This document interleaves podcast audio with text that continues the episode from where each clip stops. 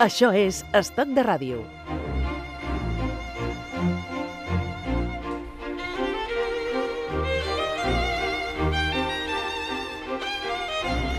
Possiblement, amic meu, estaràs esperant algun comentari que et faci d'aquesta música, que si els Ahà. violins... A l'Ivan López també, eh? Però al final, no, no, no, no. Anem de cara a barraca perquè avui, per ser aquesta música, és molt, és molt maca, eh? És molt maca, és molt maca, sí, sí, sí, sí. Serveix per tot, per anar amb bicicleta, per caminar, per, en bicicleta- saltar... Escolta, eh, que és, és, una per música, en és una música per parlar de cinema, no, no, Val. no, no, no, no canvies aquí la, la finalitat. Bé. La música mana molt, molt avui, no? Amb la pel·li Sí, que sí, has sí, triat, sí, no? sí, avui la música és fonamental, és fonamental perquè, bé, no sabríem concebre aquesta pel·lícula sense, sense la música, És, sense... és un musical? Sí, és un Podríem musical. pos- Posar-li l'etiqueta aquesta de musical? Mm, Bé, jo diria que sí, que és un, és un musical, és un drama musical, Drama musical. És un drama, és un drama musical. Jo crec que els, els musicals no han de ser només alegria, no? comèdies, eh, és a dir, també pot eh, enfatitzar no? eh, sentiments, eh, estats d'ànim, eh, tot, i que, a veure, la concepció d'aquesta pel·lícula era que la gent sortís optimista del cinema, que sortís feliç, que sortís cantant, que sortís recordant aquestes cançons, però hi ha un, un fons, un fons melancòlic, un fons trist. És a dir, hi ha alguna connexió en Gris? Hi ha alguna connexió en La La Land? Hi ha alguna connexió al Moulin Rouge? Bé, hauríem de dir-ho al revés, perquè la pel·lícula de la qual estem parlant és anterior.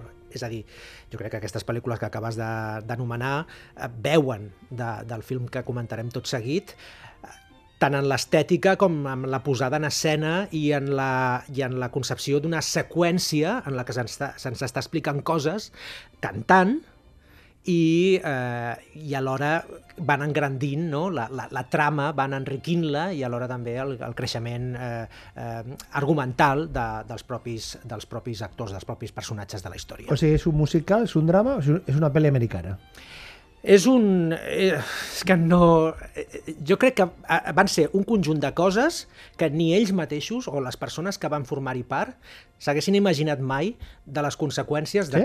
d'aquell experiment, perquè era un experiment de risc, era la primera pel·lícula cantada de principi a fi que es feia, mai s'havia fet una pel·lícula cantada completament, és a dir, els diàlegs estan musicats, i eh, això comportava un risc, un risc comercial, però no va ser així, al contrari, va ser un, un èxit que, que encara perpetua. O sigui, va ser una pel·lícula on li van ploure molts d'èxits. Molt èxit, molt èxit. No t'agrada i... això que he dit? de van- Li van ploure? Sí, sí, sí, bé, eh, ara queda aquí raro, però d'aquí un moment sabrem el per què estàs dient... Li van ploure. Pl pluja d'èxits, pluja d'èxits. Me ha gustado más. Vinga, Me ha gustado más. Bueno, que decimos diem el títol, no? Sí, clar, perquè si no aquí estarem. Pluja d'èxit, es diu la pel·li. Pluja d'èxits, o, o coneguda internacionalment com els paraigües de Cherbourg.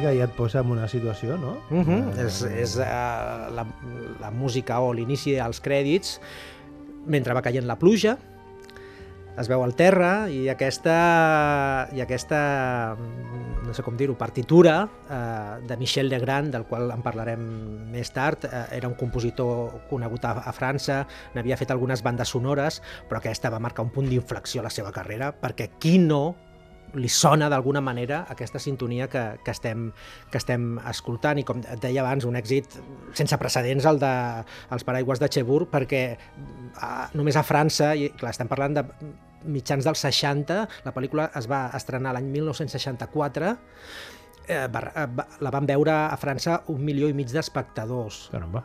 aproximadament. Crec que és una xifra eh, considerable. I, insisteixo, una pel·lícula que està cantada de principi a fi que, que, que tota la història que t'està dient s'acompanyen d'això, no? de, de, de, de, de, de música, de, de diferents també estils, perquè Michel Legrand va saber eh, combinar molt bé eh, el tema jazz és un gran especialista en música jazz, també els sons que estaven arribant. Eh, no, no quedava deslligat del que estava de moda en aquell moment. Parlem de no només a França, sinó a Anglaterra, no? els Beatles, els, els, els, els conjunts, les formacions, els grups que començaven ja a sortir. No? Per tant, és una riquesa musical mm, meravellosa, la d'aquest film, però no oblidem que és una pel·lícula i perquè, com és una pel·lícula, ens està explicant una història.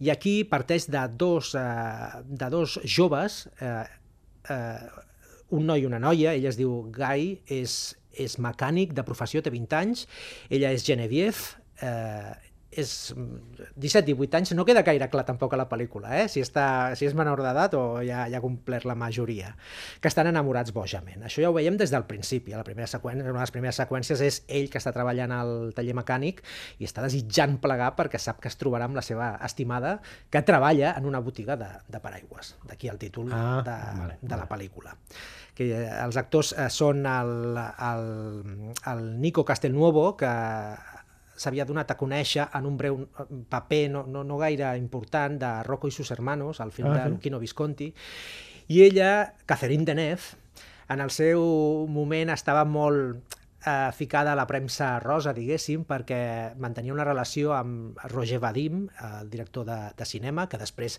va estar amb Brigitte Bardot, eh, també va estar amb Jane Fonda... Fonda, la Barbarella i tot això. Ah, això mateix, eh? Uh -huh. el que va venir posteriorment. I, i ja havia rodat una, una pel·lícula amb, amb, amb Roger Vadim i fins i tot eh, ella ja estava eh, immersa en la preproducció de los els paraigües de Cherbourg, però eh, va quedar embarassada de Roger Vadim i per tant va, es va haver d'esperar una mica el tema de rodatge perquè ella pogués tenir el, el fill i ja poder començar amb aquesta, amb aquesta producció. Ella tenia uns 18 anys aproximadament. Això no va preguntar-te, però ese era molt jove, perquè Sí, sí, per, sí. per fer aquest paper, Mhm. eh, que si tu et situaves 17-18 anys, Sí, era una la mica... Catherine Deneuve tindria 19 20 anys, no sé, No jo. només, només, sí, sí, era una mica més gran que el personatge que interpretava la pel·lícula, però bé, ja es van encarregar de donar-li aquest toc més, més juvenil amb el, amb el, amb el cabell eh, recollit a, a, a, a darrere, eh, va ser la pel·lícula també que li va donar aquesta eh, projecció d'actriu rossa, perquè ella no és rossa natural, bé, suposo que això ja ho sap tothom,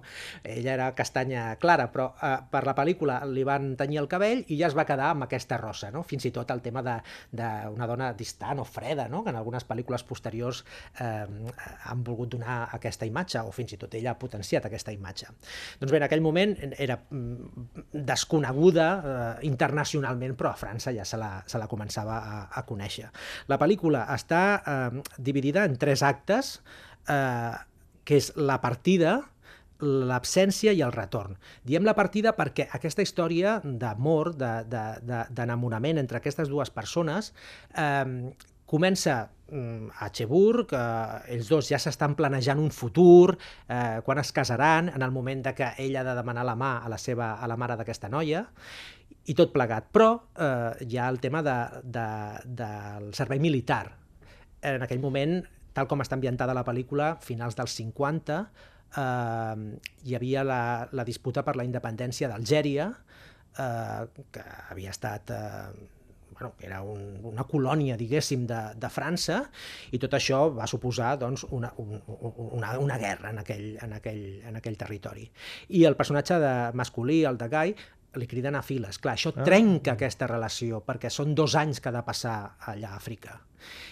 I, i a partir d'aquí, doncs, és a dir, la perspectiva de la pel·lícula canvia un color molt més gris perquè no sabem quin serà el futur d'aquesta noia de la Genevieve que es queda a, a la seva ciutat i que a, de- d'alguna manera encara continua aquest enamorament malgrat la distància, no? a través de cartes, a través de els, el que ella creu que serà quan torni, però no hem de ser, diguéssim, eh, aliens al pas del temps. Són dos anys, en dos anys passen moltes coses, i a la pel·lícula també passen.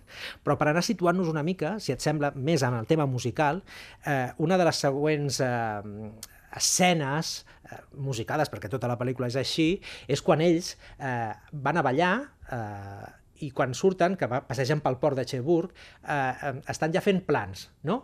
Eh, quants fills tindran... Abans de marxar la Mili? Sí, sí, sí, sí, ell encara no ho sap, això, perquè encara no, no ha rebut Ah, la carta, vale, diguéssim, vale, Que, que li està dient que, que ha de marxar. És a dir, estan fent el, el, els plans, no?, de, de, de com seran, de, de, dels nens que tindran, etc. I, I és també una, una música molt reconeixible, perquè després també s'ha sentit en, en moltes altres mm, en recopilatoris de grandes èxitos i fins i tot també s'han s'han can, han cantat aquesta cançó altres, altres intèrprets. Si Rafael, sembla- eh, saps si... Va, va fer doncs no tinc ni idea, però segur, segur que si rebusquem, rebusquem, o en algun programa de televisió podria ser que l'hagués cantat. aquesta No és la més famosa, No sé. que la sentirem més endavant, Ah, vale, vale. de, de, la, de la pel·lícula, però també segurament que, que els oients la reconeixeran fàcilment. Nous aurons des enfants. J'appellerai ma fille Françoise. Et si c'est un garçon? Ce sera une fille. Il y a toujours eu des filles dans la famille.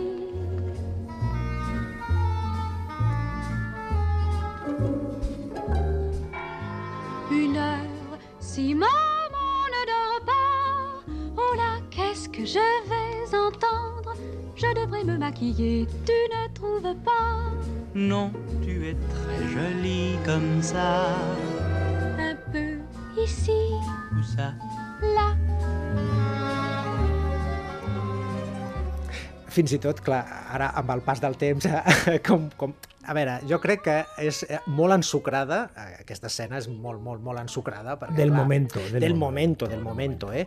Però bé, és allò que diem, el sucre no ha desaparegut completament. Aquí tothom a vegades, oi, diu, ai, aquesta pel·lícula, no, aquesta història d'amor és massa... Mm. Però a l'hora de la veritat, tothom té aquest punt romàntic i a vegades fem bestieses, no? O, o, o diem coses que... com si fos veritablement de- d'una pel·lícula.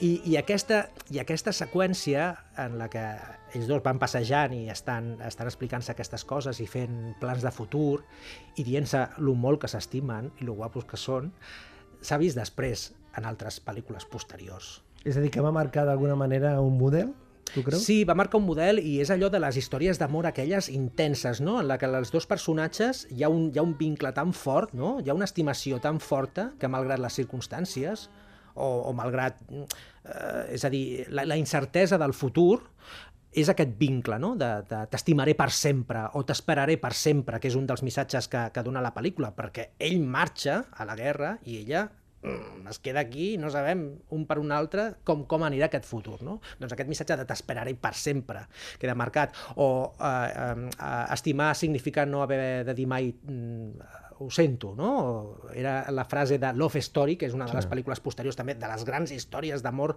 que, que recorden i que ha donat al, al cinema. I aquí eh, pa passa el mateix, no? És, és, és, és com aquesta història d'amor pot anar cap a una banda o cap a una altra. Eh, I també el, el tema de la maduresa, és a dir, els personatges són joves, però el pas del temps, no? I també les convencions de la vida, no? De casar-te, tenir fills, tenir, tenir feina, eh, tenir un futur d'alguna manera assegurat, també marca molt i explica molt eh, en, aquesta, en aquesta pel·lícula.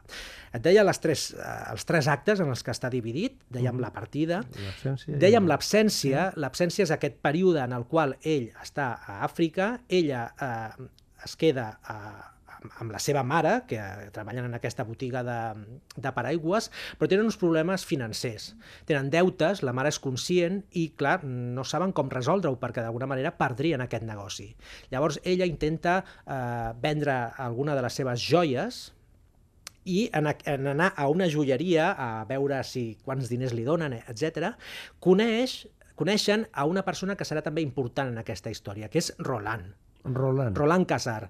Ell és, eh, no diria un joier, diria un expert en joies, en, en diamants eh, en concret, i quan es, li presenten, aquest home es queda doncs, totalment eh, enlluernat amb la presència de la Genevieve.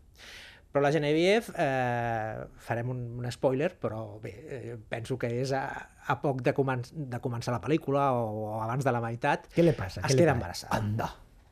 Genevieve es queda embarassada, Després de la cançó. Eh? Després de la cançó. Sí, això no mateix. no m'estranya. Va ser el moment, allà- m'est- allà va m'estra- passar. No m'estranya. Um, I clar, eh, Guy marxa a, a, a Argèlia, però eh, no ho sap, aquesta, aquesta notícia no la sap ell. Ui, ui, ui, que, Però ella pel- sí. que, que, que dramón, no? Clar, I llavors eh, ja, tenim el, ja tenim el tema de, de, del futur, no? Les mares són molt mares, la mare bé, doncs, accepta aquesta situació, com no podia ser d'una altra manera, eh, eh, també un tema mm, bastant interessant, eh? bastant modernet per una pel·lícula de l'any 64, una producció europea, però Clar. França sempre ha anat Estàs per davant. embarassada, què fem, no? Ah, això mateix. Clar, Però clar. est- està clar. Però què hi ha? Mm, Aquest nen necessita un pare, eh, ho tens clar, la mare sempre està allà intentant assegurar, per una banda, l'estabilitat de la seva filla, el futur de la seva filla, amb un home que doncs, li pot donar aquesta estabilitat. Ui, ui, ui. M'estàs dient que el Roland, el Roland aquest és... I per, al, sí, i per altra banda, l'estabilitat del negoci familiar, és a dir, aquest senyor que viatja a Londres, que viatja als Estats Units, que, que, té, vaja, que té una professió i té un treball com un cal, un eh? hombre com cal, un entre hombre- cometes. Un hombre brillante. Això mateix. Doncs que millor, i a part és, és atractiu, és... què més vols, filla meva? Doncs llavors hi ha un moment en el qual Roland es decideix a demanar la mà de, de la Genevieve a la... A Sense la... saber res de la circumstància. Encara no ho sap. Ah, vale. Encara no ho sap. Però ho, ho sabrà, clar. Vale, vale, vale. vale. I, i llavors eh, el que passa és la mare doncs, diu, escolta, però ja, clar, no, no el coneixem gaire, no, a vostè, no, no sabem de la seva vida, el que fa, mm. o, o fins a quin punt estima la, la meva filla, i llavors ell ho explica, I com ho explica? i ho explica doncs, cantant i també amb una, amb una, amb una cançó, una música mm, molt reconeixible i és això, eh, explica d'alguna manera el seu passat i el que sent per, per la seva filla. Autrefois, j'ai aimé une femme. Elle ne m'aimait pas. On l'appelait Lola. Autrefois, déçu, j'ai voulu oublier. Alors j'ai quitté la France. Je suis allé au bout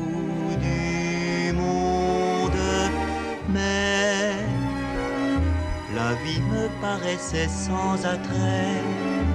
I aquest personatge, el Roland Casar, eh, és curiós, però ja apareixia a la primera pel·lícula de...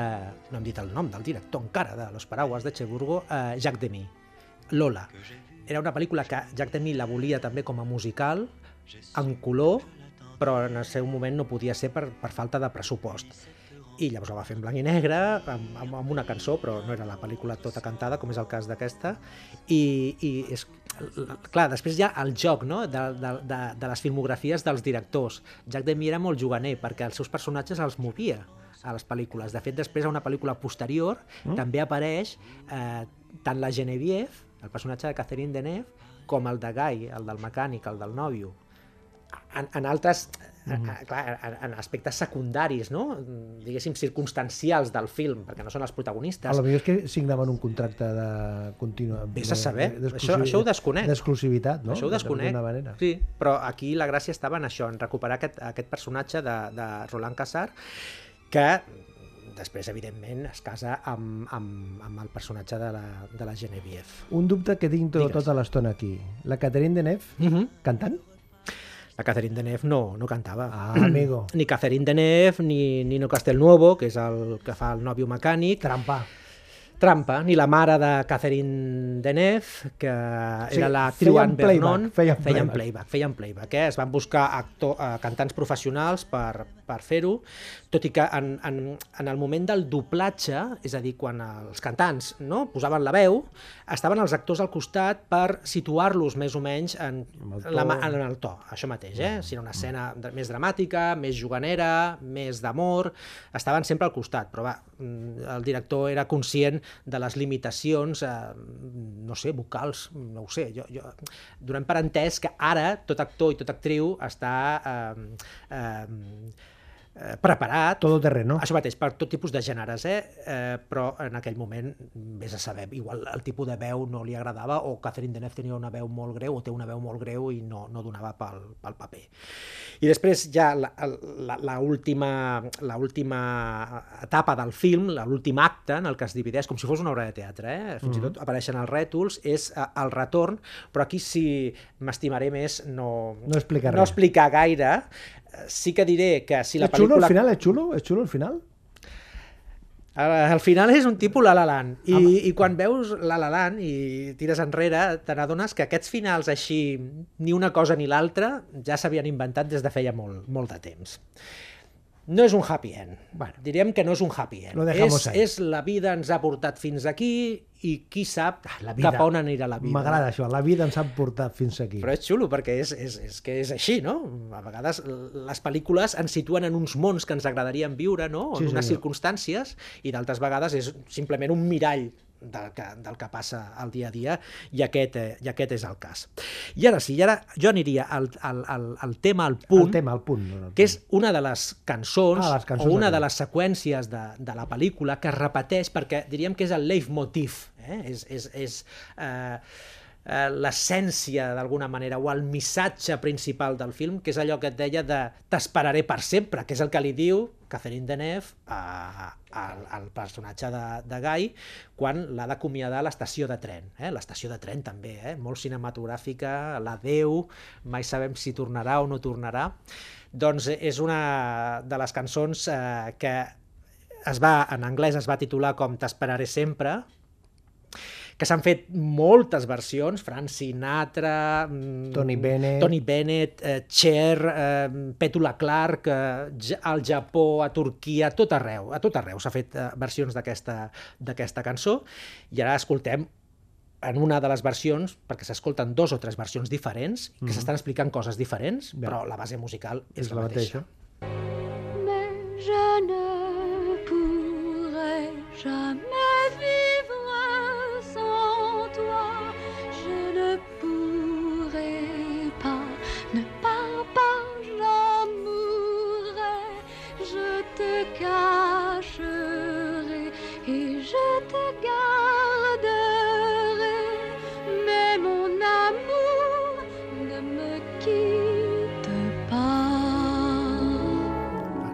Quite pas. No, no, te por.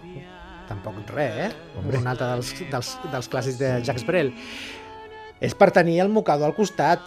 Jo ja m'ho estic veient, això, eh? A, una, a la sala de cinema i sentint allà com la gent s'està s'està mocant. Emocionant. Emocionant, emocionant. Emocionant, Emocionant, aquesta, aquesta música del, del Michel Legrand, 86 anys, encara en actiu.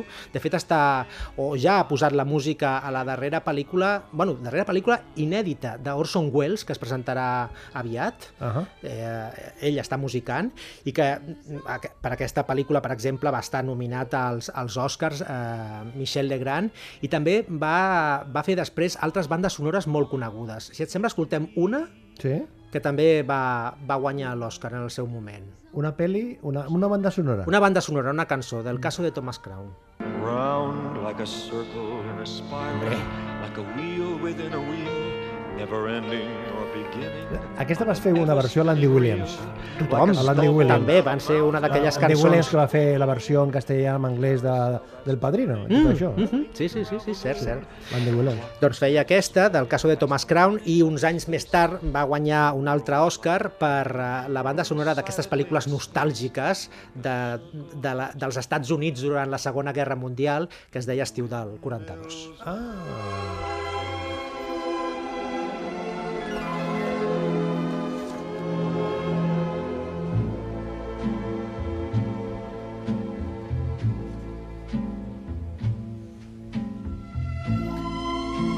Déu-n'hi-do la capacitat de, de creació que Creativa, aquest home, oi? Eh? Sí, sí, sí, sí. sí. Riu-te tu del, del Williams, eh?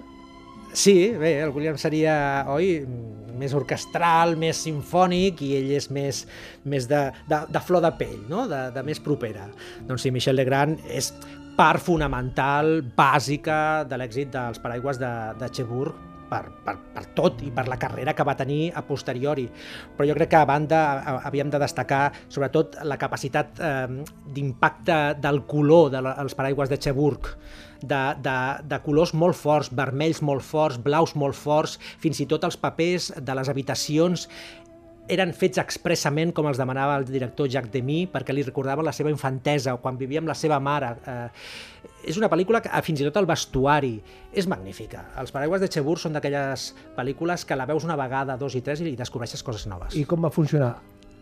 comercialment a banda de França? Ah, Eh, la pel·lícula est- o sigui, s'estrena a França, això parlem del mes de febrer, eh, desconcert, la crítica està veient coses meravelloses, la gent no està gaire acostumada a veure una pel·lícula cantada de principi a fi, va al Festival de Cannes, guanya la Palma d'Or, eh, internacionalment es parla d'aquesta pel·lícula, es compra tot arreu, es projecta tot arreu, va ser un gran èxit que fins i tot a Alemanya es va doblar en alemany, Onda. quan no es poden fer aquestes coses, i Alemanya no ho feia mai, i fins i tot a Estats Units, perquè arribés al gran públic. Molt bé. Per tant, es van buscar altres cantants i es va, es va cantar en el, seu, en el seu idioma. Hem començat amb música i acabem amb música. Sí, perquè ens agrada tant que, que l'hem de, deixar, l'hem de deixar al final. Que bonito.